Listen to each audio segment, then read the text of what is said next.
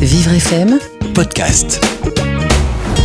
Vivre FM, Vivre FM. vous écoutez Il était une fois la différence sur Vivre FM, Marjorie Philibert. Bonjour à toutes et à toutes et bienvenue sur Vivre FM. Je suis très heureuse de vous retrouver comme dorénavant tous les mardis matins en direct à 9h pour vous présenter l'émission Il était une fois la différence. Une émission consacrée aux héros et aux héroïnes de leur vie qui ont su faire de leur différence une force et qui viennent témoigner de leur résilience grâce à leur réalisation personnelle.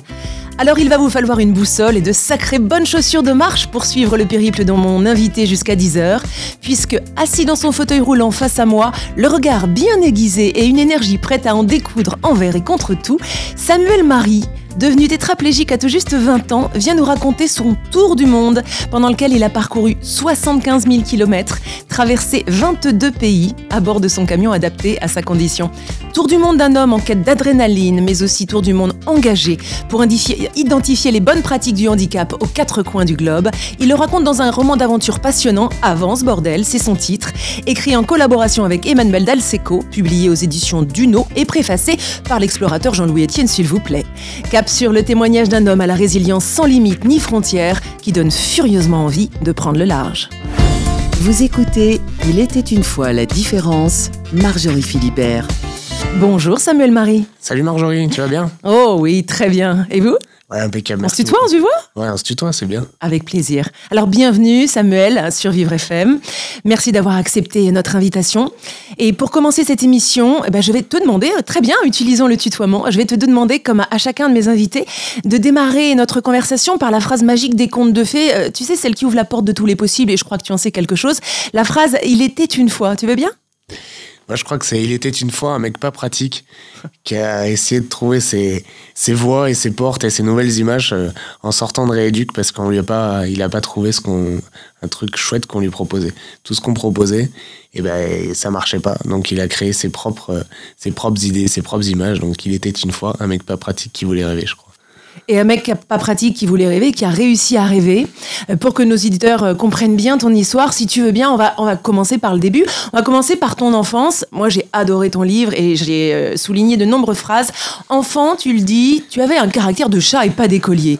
Tu étais un casse-cou, un intrépide. Bah, toujours sauvage, et puis je me barrais voilà, sur les toits, toujours à vouloir aller à l'école avant d'être inscrit à l'école. Et une fois que, une fois que l'école est arrivée à 3 ans, bah, j'ai voulu me barrer de l'école parce que, parce que ça marchait plus et que j'étais coincé à l'intérieur et, et que moi j'avais besoin de, de l'extérieur, de la flotte, de la terre, d'être, d'être sauvage et de voir des nouvelles choses, quoi. Eh oui. L'aventure, voilà. C'est ça qui m'a stimulé déjà. depuis que je suis petit. ouais.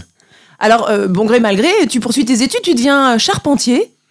On essaie, on continue. Donc voilà, à travers le, à travers le ski de fond, je fais quand même un lycée, je vais jusqu'au BEP. Après le BEP, j'essaie de continuer trois semaines, mais je pète un cap parce que j'ai toujours du mal à rester enfermé dans une salle derrière un bureau. Donc je, je pars avec mes diplômes de charpentier de BEP, c'est un peu court, et je pars au travail. euh, à 18 ans. Et voilà, au bout d'un an, je, je- j'ai un peu coincé dans les perspectives, un besoin de liberté toujours. Donc je repasse euh, un diplôme de, de travaux acrobatiques, c'est des travaux sur corde, en hauteur, pour être à l'extérieur, pendu, exalté euh, au milieu du monde, au milieu du vide, avec de, de l'espace et du grand air. Oui. Et voilà, c'est ça qui m'emmène jusqu'à à 20 ans, où là, euh, au bout d'un an de, de- dans ce métier, Hmm. j'ai eu un accident, je suis tombé de 6 mètres euh, dans ce, dans ce cadre-là, voilà. Dans le cadre d'une opération de débroussaillage. Voilà. Donc je tombe et il y a deux vertèbres qui lâchent euh, ouais, quand j'arrive en bas. Donc il y a que ça, c'est quand même pas mal, c'est pratique. J'ai j'ai quand même un peu de chance.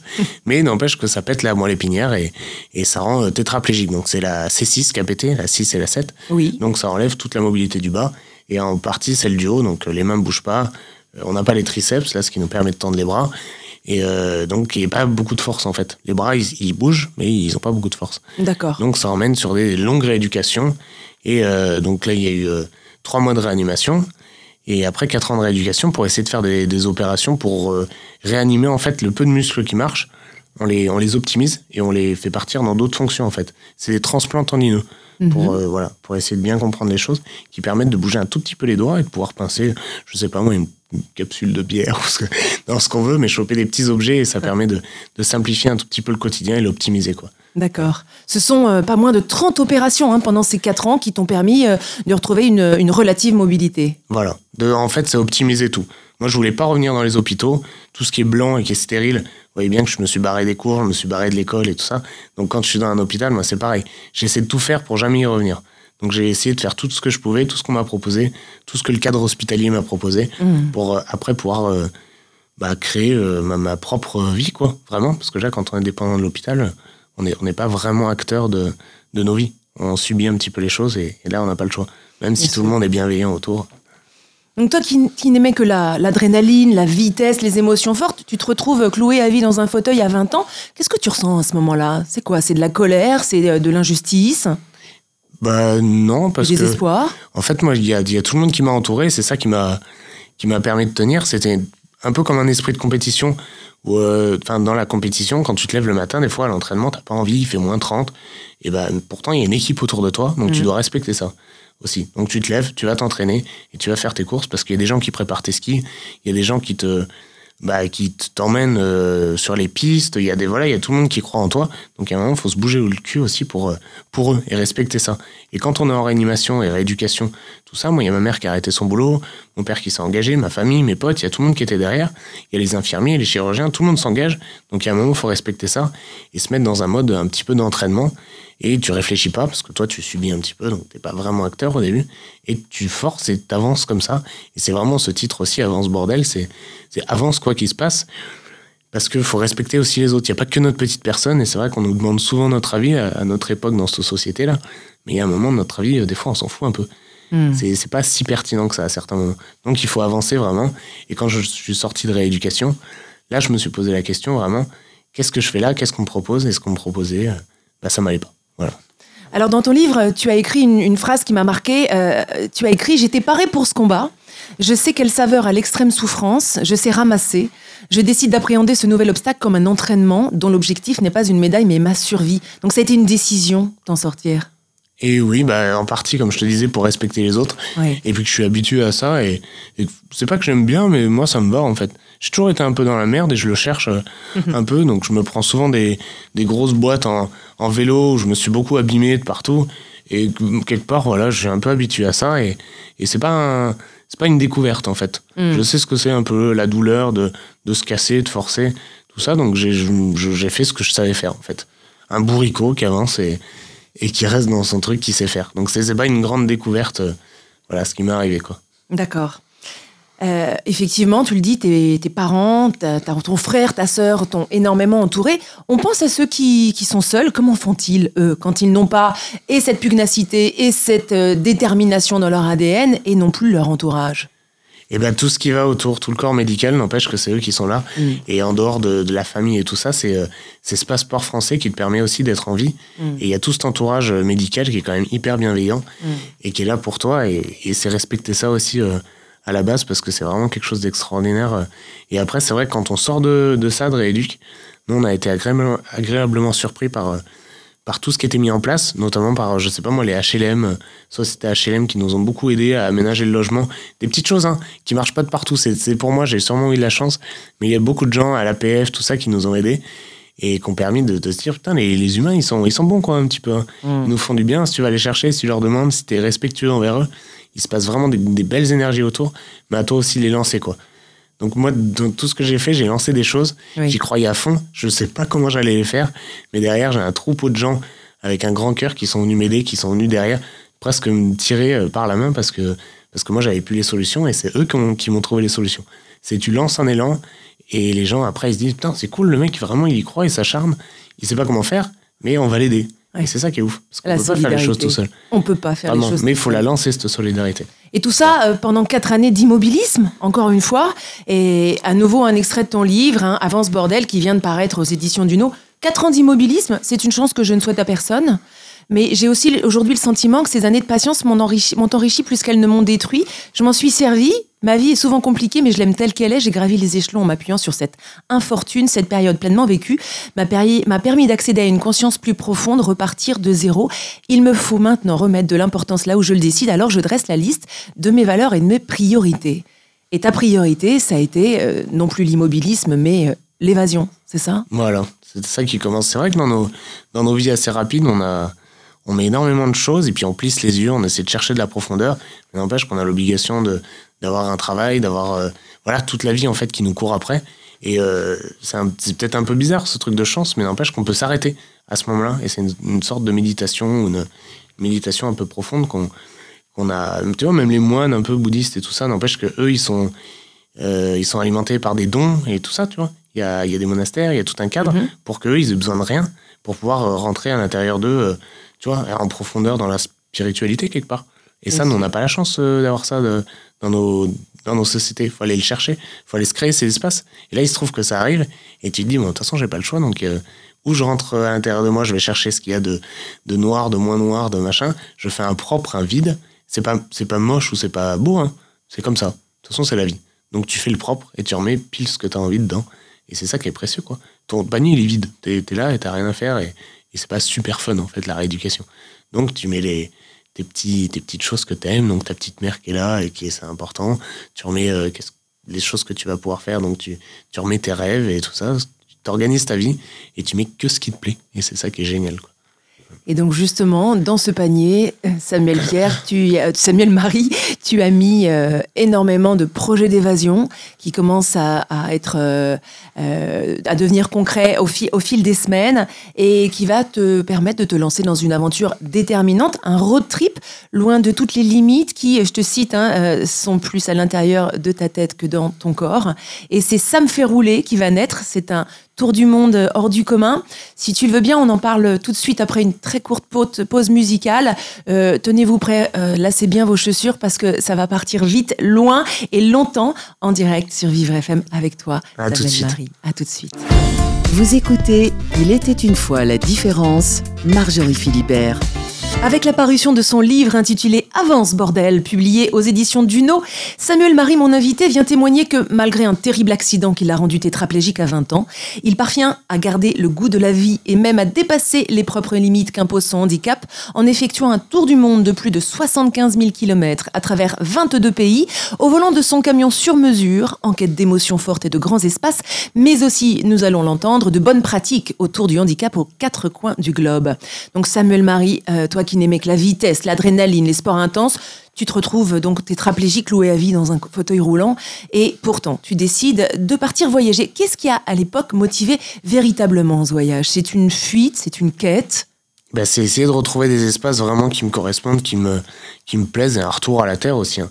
Parce que c'est bien, la ville est accessible, il y a des belles rampes, des fois j'étais à Grenoble, donc c'est une des villes les plus accessibles de France, mais euh, moi je suis pas de la ville et je suis pas, je suis pas un rat des villes, moi je suis un rat des chambres. J'ai besoin de retour à la terre, à la, à la montagne, à la campagne, retour aux éléments et de toucher tout ça, quoi. Donc c'est, voilà, essayer de rêver et de se remettre de- dans la nature, quoi. Et en fait, plus t'es plus t'es en galère, moins c'est pratique, plus t'es obligé de, de monter ton niveau de stimulation, quoi.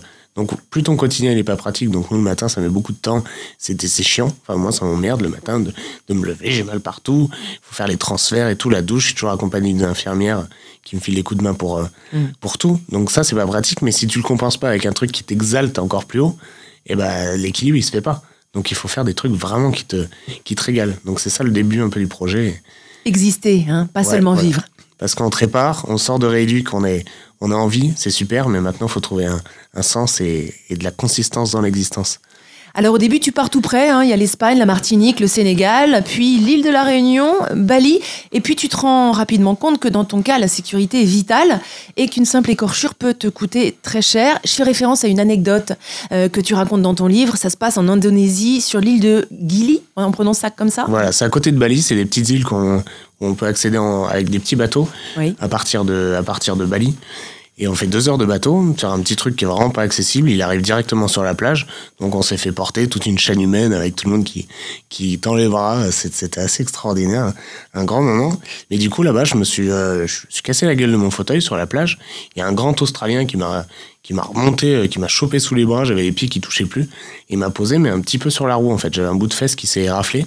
Et en fait, le fait de revenir avec le bateau qui tapait sur la mer, euh, un coup de taxi, on revient à l'hôtel, de l'hôtel, on reprend l'avion, donc euh, donc il y avait 16 heures d'avion, le train, tout ça, en fait ça a fait un escar et je suis resté un an dans mon lit sur le côté pour, euh, pour attendre que ça cicatrise, ça n'a pas cicatrisé, on a fait une greffe de peau et, et je suis reparti sur six mois de cicatrisation et pendant ce temps-là je me suis dit voilà, là par contre plus d'hôtel, plus ces trucs euh, à l'arrache parce qu'en fait, on peut pas profiter. On est coincé après. On est coincé pendant des longues périodes. Donc il faut trouver un autre format et c'est là qu'est venu le projet Ça me fait rouler, aménager un camion pour pouvoir partir avec euh, des accompagnants infirmiers, infirmières et euh, en fait avoir la base de sécurité.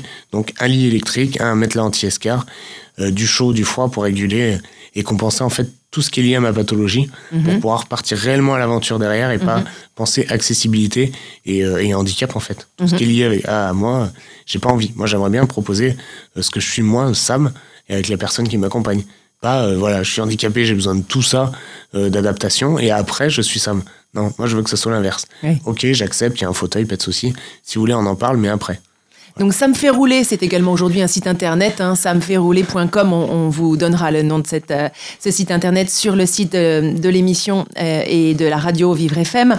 Vous investissez toutes vos, tu investis toutes tes économies dans l'équipement de ce camion et tu pars avec trois infirmiers et infirmières successifs qui vont t'accompagner chacun pendant deux mois bénévolement. Là, le choix des coéquipiers est essentiel et la relation que tu as réussi à, développer avec eux aussi.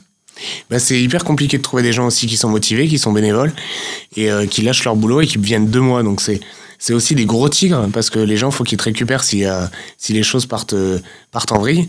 Donc c'est souvent des infirmiers, infirmières urgentistes. Donc ils se sont reliés tous les trois mois parce qu'ils étaient cramés aussi. C'est quelque c'est quelque chose d'hyper physique euh, de de m'accompagner et de me suivre. Donc euh, on a trouvé on a trouvé ça. Ils se sont engagés. C'était assez exceptionnel parce qu'au final c'est pas quelqu'un que tu payes et qui est quelque part un peu à, à ta dispo pour t'aider et, et qui, qui organise ses horaires. Là c'est vraiment un voyage qu'on fait à deux et une aventure qu'on fait vraiment à deux et qu'on partage. Donc l'autre il dit euh, moi j'aimerais bien aller là, toi tu dis là et tu lui apprends aussi un peu comment euh, s'occuper de toi et comment te respecter et t'essaies de de- d'amener en fait l'objectivité là dans cette relation et dire regarde on est juste deux personnes et on essaie de se régaler quoi. Il n'y a pas d'histoire de d'aidant d'aider c'est on est là toi aussi t'as lâché ton boulot tu gagnes rien tu gagnes juste en rêve en émerveillement et, et en partage humain donc on va devoir cohabiter et on va devoir se régaler ensemble et créer des espaces tous les deux en fait. Donc de très très belles rencontres ont jalonné euh, ces, euh, ces mois d'aventure dont on va reparler. Et tu t'es également entouré de, de deux parrains et pas des moindres. Le premier c'est Philippe Pozzo di Borgo, euh, connu euh, notamment grâce à- au film culte Intouchable, qui d'ailleurs passe sur TF1 dimanche soir hein, par le plus grand des hasards. Un tétraplégique accidenté de parapente.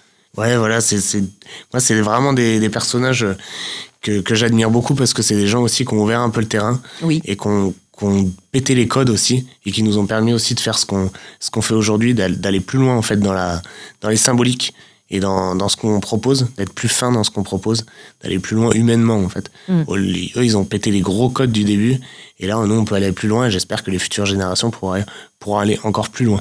Alors le second euh, parrain, c'est Philippe Croison, un autre Philippe. Lui, il a été amputé des quatre membres. Il a accompli la première traversée de la, Manche à la nage. Bon, euh, tous les handicapés ne font pas le tour du monde ni ne traversent pas la Manche à la nage. Mais qu'est-ce qui fait, selon toi, que certains y parviennent, certains y parviennent à vivre cette résilience et d'autres non? Mais moi, je souhaite pas que, que les gens fassent des choses extraordinaires. Je souhaite qu'ils trouvent un truc qui leur plaise.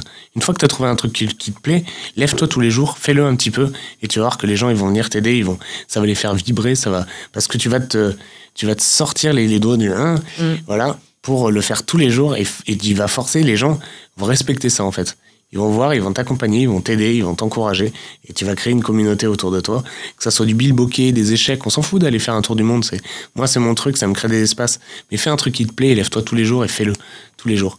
Un petit truc qui te fait vibrer. Et là, ça va lancer une, une espèce de machine. Tu sais même pas ce qui va se passer dans demain, après-demain, parce que tu vas lancer une, une machine sans fin en fait. Tu vas te régaler, tu auras les yeux qui vibrent et les yeux qui brillent. Quoi. Et d'ailleurs, euh, dans ta reconstruction, il y a eu pas mal d'étapes et puis il y a eu de jolies rencontres. Et tu as, toi aussi, hein, Samuel euh, Marie, un héros euh, que tu as rencontré, il me semble, avant ton tour du monde, c'est l'explorateur Mike Horn. En quoi est-ce qu'il t'a aidé à réaliser ton rêve? Bah pareil, qu'il n'y a pas de limite et, le mec il aime ça quoi. Quand il te dit moi je suis toujours dans la merde mais ça, ça dépend de la profondeur. Ça, voilà, ça pose le ça pose le truc et tu te dis bon bah voilà des fois dans la vie il faut forcer un peu et, Ouais. et c'est pas faut pas attendre du rose en plissant les yeux et, et en disant des phrases philosophiques faut y aller il faut se mettre dedans quoi.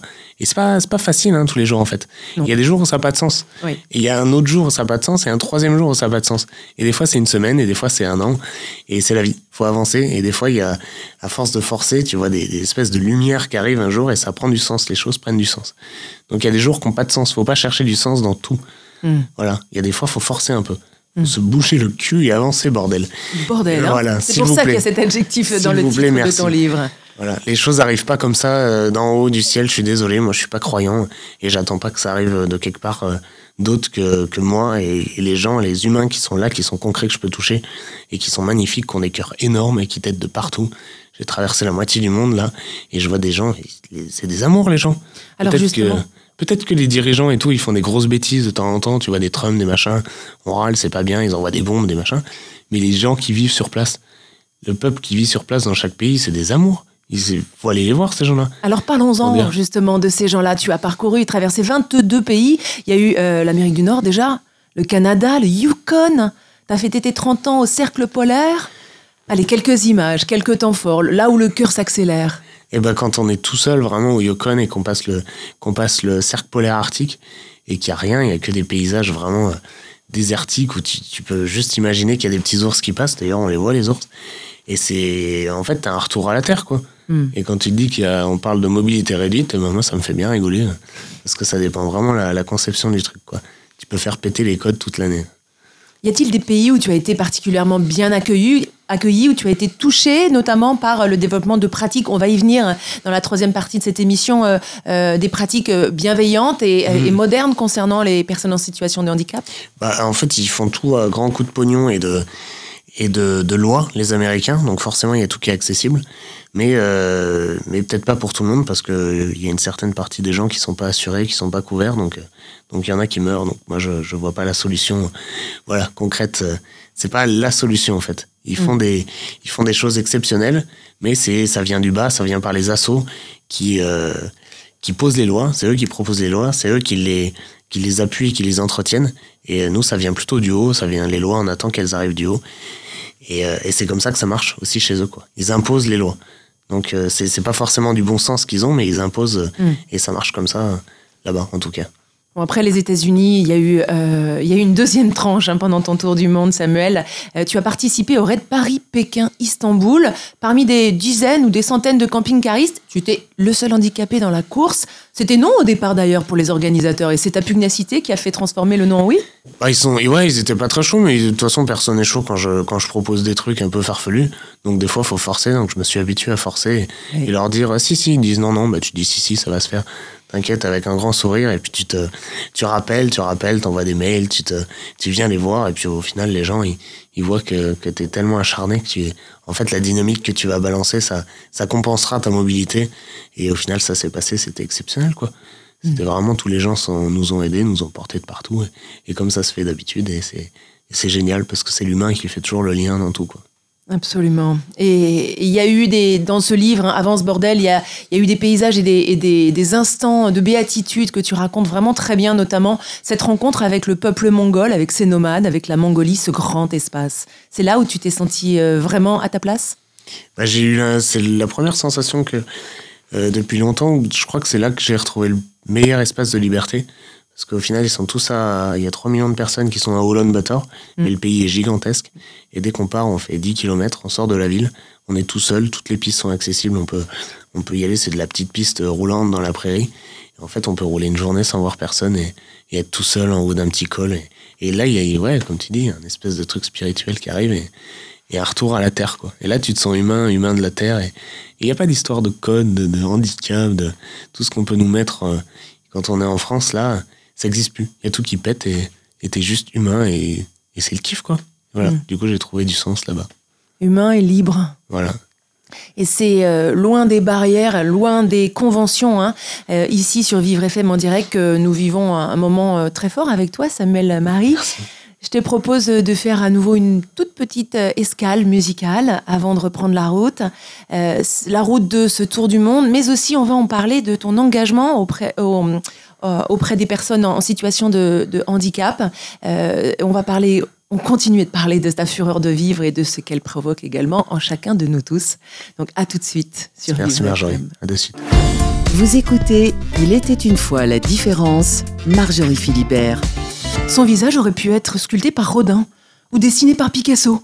Tant ses traits sont précis, masculins, avec sa mâchoire carrée, son sourire carnassier, ses, sourcils volontaires et ses grands yeux brillants, installé dans son fauteuil avec ses immenses jambes, ses bras tout fins, en mouvement, l'aventurier Samuel Marie venu nous partager son destin, le premier Andy road trip à bord de son camion sur mesure qu'il raconte dans un formidable roman qu'on ne quitte qu'à la dernière page, il s'appelle Avance Bordel, paru aux éditions Duno, et je vous conseille de l'offrir à tous ceux qui perdent parfois leur lumière au fond des yeux et qui doutent de la beauté de la vie. Samuel Marie euh, pour compléter ce portrait bah, et, euh, que je viens de faire de vous, je vous ai apporté, tenez ceci, un miroir. Ah, je vous le tends. C'est pas une blague. c'est pas une blague, je vous le tends. C'est pas, Narcisse et Goldmoon, là, comment c'est On se regardait Donc j'aimerais que tu t'y regardes quelques secondes, je reprends le tutoiement parce que c'est naturel et que tu me décrives ce que tu y vois, qui tu y vois. Ah, excellent. Ouais, après, moi, je suis pas très fan, j'aime bien aller de l'avant et, et, pas trop regarder euh, ce qu'on est, voilà. Mais ouais, j'aime pas trop moi, me regarder dans la glace en fait. Je préfère essayer d'aller de l'avant, mais c'est assez rigolo. Ouais. Mais c'est très flatteur, merci. Hein. Mais je t'en prie. Et alors, je t'ai demandé également d'apporter un, un, objet auquel tu es très attaché. Est-ce que tu peux nous dire de quoi il s'agit et pourquoi est-ce qu'il est important pour toi? Hum, Pour revenir sur le miroir, souvent, c'est, je préfère regarder les yeux des gens, c'est les plus beaux miroirs, mmh. souvent qui renvoient des vraies choses et, et, des choses nouvelles. Le miroir, on a toujours notre face et, et on a souvent les cernes parce qu'on force tous les jours. Donc, je préfère les yeux des gens, c'est des beaux miroirs. Moi, je vous ai ramené des, des cartes, en fait, des petits coins et des petites localités que dans lesquelles je suis passé et j'adore ça parce que on a du mal à les trouver ces, cartes ces routières, cartes routières. wow. des, des, petits coins donc de Bryce Canyon de, de Grand Canyon Monument de Vallée britannique. Et j'adore ça plonger dans ces nouvelles cartes faites fait par d'autres d'autres pays en fait. Donc euh, qu'on n'arrive pas à trouver en, en, France comme les, les, les Michelin et tout ça. Donc euh, j'adore ces cartes voilà et oui, des cartes qui ont jalonné ton parcours. Hein. Je rappelle que tu as fait un tour du monde pendant 20, sur 22 pays, 75 000 km, c'est énorme, à bord du camion euh, que tu as adapté à ta condition, au, fruit, au prix de toutes tes économies et des efforts surhumains, et des sponsors, des partenaires bien sûr qui t'ont entouré. Ouais, voilà, c'était vraiment le cœur du le cœur du projet, c'est de trouver des sponsors, donner du sens, et c'est là que tout est parti en fait. Euh, quand on a monté ce camion, on a eu besoin de partenaires. On a monté du coup tout un écosystème avec des enseignants-chercheurs, des universitaires, et essayer de créer du lien entre chaque pays qu'on allait traverser pour essayer de ramener vraiment des bonnes pratiques et essayer de faire avancer les choses en matière de handicap. Donc moi, j'ai pas trouvé de révolution euh, quand je suis rentré, parce que les révolutions, il y en a pas. Mais j'ai trouvé du bon sens ailleurs. J'ai trouvé des humains qui étaient généreux, euh, qui étaient liés entre eux et qui arrivaient à faire avancer les, les, les gens, les choses, les difficultés. Parce que le handicap, au final, moi, je trouve que ça veut rien dire, parce que c'est une difficulté comme une autre, et euh, qui est plus ou moins grave, et ça dépend, hein, mais c'est une difficulté. Et c'est comment on se met autour pour la faire avancer avec du bon sens. Donc il va falloir tous aussi un petit peu s'engager. Et moi, j'ai pas les solutions, je suis pas politicien, c'est mm -hmm. pas moi qui vais poser les lois, mm -hmm. donc me regardez pas avec des, des grands yeux, enfin autour, pas vous forcément, mais euh, c'est pas les autres qui vont trouver les solutions, c'est tous, on, quelque part, on est un peu acteur du changement, tous, donc c'est s'engager un petit peu et arrêter de demander aux autres, euh, donnez-nous des solutions, venez nous chercher, donnez-nous la main pour avancer, quoi. Non, il y a les politiques qui ont des engagements, il faut qu'ils les respectent, ils sont en retard, qu'ils se bougent un petit peu les fesses aussi. Mais nous aussi, on doit essayer d'avancer, proposer quelque chose et d'essayer de tout le temps créer du neuf. Voilà, c'est aujourd'hui, on est là maintenant, on est en retard euh, comparé à plein d'autres pays qui sont développés, même ça a 15 ans de retard, donc on se bouge, on propose des choses maintenant. quoi. Et les politiques, ils tiennent des engagements, et nous, on se bouge et on propose. Alors, au retour de ton tour du monde, tu es devenu le symbole du dépassement de soi, tu as été invité par euh, le président de la République Emmanuel Macron avec la délégation officielle française euh, pour aller rendre visite à Donald Trump. Et tu as même été nommé ambassadeur du POSSI par Sophie Cluzel, la secrétaire d'État au handicap. Ça en fait des responsabilités sociables pour euh, quelqu'un qui se considérait comme un, un, sauvage dans son enfance Non, moi j'ai aucune responsabilité. C'est juste des symboliques que je trouve intéressantes oui. et qui font avancer. Mmh. Voilà, moi ça me fait ni chaud ni froid ces, ces choses-là, mais c'est juste ça me permet de rapprocher de des, des, décideurs et pouvoir collaborer avec eux pour faire avancer les choses. Après, ambassadeur, on peut me nommer ce qu'on veut. Mmh. Moi, tant que je peux essayer de collaborer avec ces gens et qui s'engagent et qui fassent vraiment des choses. Donc, on va les voir bientôt encore et j'espère vraiment que les choses vont avancer. On va essayer de leur proposer des choses et toujours des nouvelles images, comme ce prochain projet autour de l'Amérique du Sud. Oui. Et être le premier tétraplégique en Antarctique, c'est aussi proposer des, des nouvelles images. Tiens, ce que c'est le handicap en 2020 venez, on, on, pète tout ça et c'est pas dans les institutions que ça se passe. C'est dehors, c'est sur le terrain, avec, avec les autres humains qui sont de partout, qui sont jolis et on fait ensemble, s'il vous plaît. Bordel. Bordel. Alors le prochain projet, euh, euh, on, bah, on peut en parler maintenant, effectivement, parce que ce rêve a été réalisé, ce tour du monde. Le prochain projet euh, se passera en Amérique du Sud, euh, bien accompagné, il me semble. Je suis toujours super bien accompagné. Sur le dernier périple, j'étais jusqu'à Pékin, j'étais accompagné de ma petite chérie Lise, euh, qui m'accompagne dans tout et qui s'engage euh, à 200%. Et c'est vraiment en fait des, des rôles assez euh, difficiles physiquement, psychologiquement, Mm. parce que aussi on doit cohabiter. Et elle, elle doit tout faire autour dans l'espace, me lever, m'aider à m'habiller, faire un petit peu la bouffe et tout ça. Moi, je fais la conduite de mon côté. On essaie de répartir et essayer de vraiment d'avancer ensemble, main dans la main. Et puis, crois que voilà. moi, je suis amoureux, du coup, ça m'aide. Donc ça a été une des Et- belles rencontres qui ont jalonné aussi euh, ton aventure, euh, Bon, ta deuxième vie, entre guillemets. C'est la plus belle, là. Mm. C'est la plus belle rencontre. ouais. Et là, on va partir donc euh, en Amérique du Sud pendant un an. Donc à partir de, de novembre euh, euh, 2020, là, dans, enfin 2019, donc dans, dans deux mois, Dans deux on mois. envoie le camion à Montevideo en Uruguay. Oui. On le rejoint en décembre. Et à partir de là, on part euh, en Patagonie. Et de la Patagonie, on part en Antarctique euh, pour être la première personne tétraplégique à poser une roulette euh, sur ce continent. Donc euh, ça va être un beau défi. Ouais. Et Un- après, on part sur un an autour de l'Amérique du Sud. Et faire le tour de tous les pays, ramener des bonnes pratiques sous le haut patronage de Sophie Cluzel. voilà.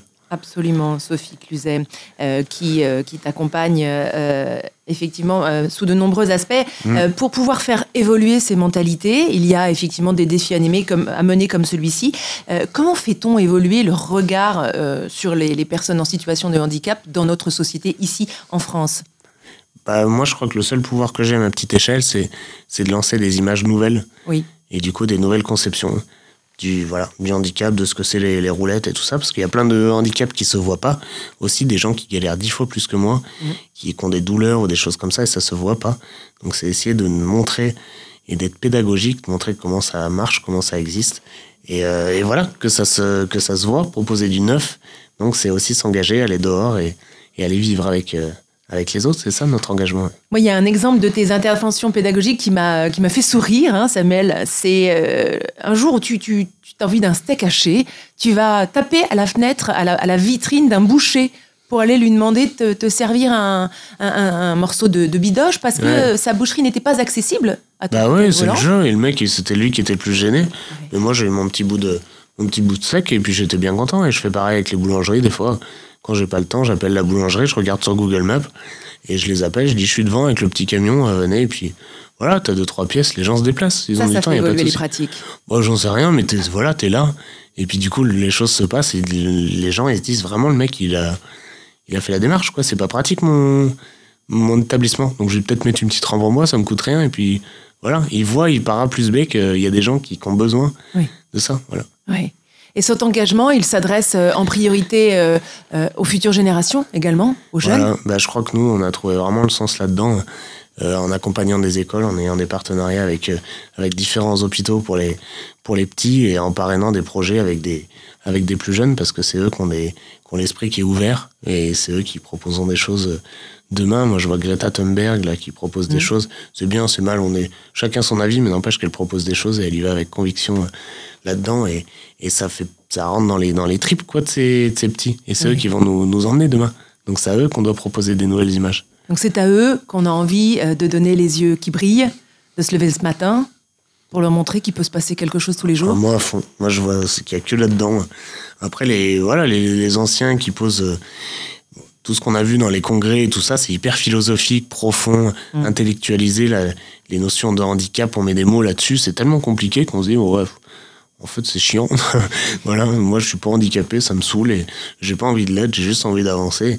Et du coup je m'y retrouve plus avec les gamins à parler de, à me demander s'il y a des chameaux en- au Canada et, et voilà, ça me fait plus marrer que que d'avoir les yeux plissés et de dire des phrases profondes que j'y comprends rien. J'aime bien les gens d'action, j'aime bien les gens de terrain. Et voilà, ce sera les petits demain qui seront sur le terrain, qui vont, qui vont se régaler. Et, que- et eux, ils ont rien compris au handicap, ils s'en foutent en fait. Ils sont dix fois plus cassés que moi, ils me demandent, ils me demandent des trucs, les animaux dans les pays, ils s'en foutent. Ils C'est le en veulent pas du truc, mais oui. À qui il C'est ça qui est chouette. C'est ça qui me plaît. moi. Le deviens qui tu es n'a jamais euh, été aussi euh, sensé dans ton parcours depuis cet accident à 20 ans, c'était il y a 10 ans. Ouais, deviens quitté, ouais, respecte-toi, quoi. Respecte-toi, fais ce qui te, ce qui te plaît et va chercher à l'intérieur de toi, dans tes tripes, quoi. Et balance des choses, propose, avance. Et essayer d'être acteur aussi, euh, toi, de ton changement, de ton époque. Et propose un truc. Lève-toi le matin, mon pote. Et pour bousculer aussi euh, ses propres limites, euh, eh ben, il faut s'y reprendre à une fois, deux fois, trois fois. hein. et euh, il y a une phrase, encore une fois, que j'ai notée, que j'ai adorée dans ton livre, euh, qui dit que pour pouvoir aller jusqu'au bout de son objectif, il faut parfois pousser les portes, bousculer les a priori, ajuster la variable humaine. C'est dans le risque de la rencontre qu'on transforme, transforme le non en, en oui. On n'a rien, en fait, sans rien, qu'on soit valide ou pas. Bah oui, tu t'engages. C'est que les humains, tu les fais. C'est de la matière. euh, C'est de la matière qui bouge tout le temps.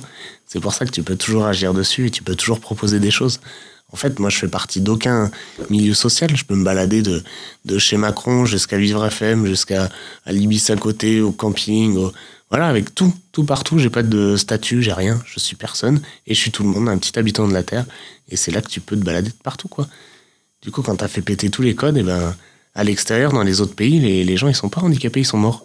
Dans certains pays. Pourquoi? Bah, parce qu'on peut pas les soigner. Ils ont pas le passeport français, donc euh, on les soigne pas, ou ils claquent, ou alors ils restent chez eux parce que c'est des pays communistes. Donc voilà, euh, qu'est-ce qu'on fait? Et eux, ils sont spontanés. Ils voient pas, ils connaissent pas, donc euh, ils t'aident et ils sont spontanés. Et là, t'as de la matière humaine de base, quoi. Et c'est ça qui est bon. Et ça, on l'a un petit peu perdu. Ou alors, faut le retrouver. Donc tu as commencé à raconter ton histoire en tout début d'émission avec euh, la phrase euh, Il était une fois. Je vais te laisser conclure, Samuel, euh, Samuel Marie, si tu veux bien, cette émission avec le mot de la fin et, et te laisser le micro ouvert pour terminer. Ouais, juste la fin, c'est que c'est que les humains, ils sont beaux de partout. Alors allez les voir, sortez de chez vous, allez parler euh, aux voisins, à la voisine, même si c'est pas aller dans les autres pays, il y a pas besoin. Sortez votre bilboquet si c'est ça que vous aimez, le- votre jeu d'échecs, mais allez faire des choses qui vous plaisent et allez rencontrer les humains qui sont à côté de chez vous. Parlez-leur, bousculez- bousculez-les pour aller savoir ce qu'ils ont dans les tripes, quoi. Et retourner entre deux êtres humains, il y a rien de compliqué, quoi. C'est viens, on se cause, viens, on se parle, et viens on- à vivre FM. En tout cas, notre porte euh, t'est toujours ouverte Merci. et euh, on te remercie infiniment. C'est moi, c'est moi. Vraiment, d'être venu témoigner euh, de la force de ta différence. Euh, merci aussi de nous redonner foi en la vie, hein, en nos propres ressources. Et puis de nous rappeler que c'est justement aussi dans la solidarité qu'on peut accomplir de grandes choses. Ça passera par là, je pense.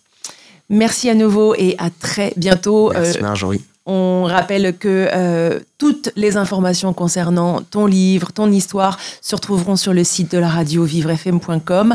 Je rappelle le titre de ton livre Avance Bordel, publié aux éditions Duno, avec une jolie préface de Jean-Louis Etienne et une postface de ta maman. Voilà, qui fera peut-être sûrement pleurer toutes les mamans et, et qui montrera l'engagement de toutes ces personnes derrière. Je crois que c'est vraiment important. Vivre FM Podcast.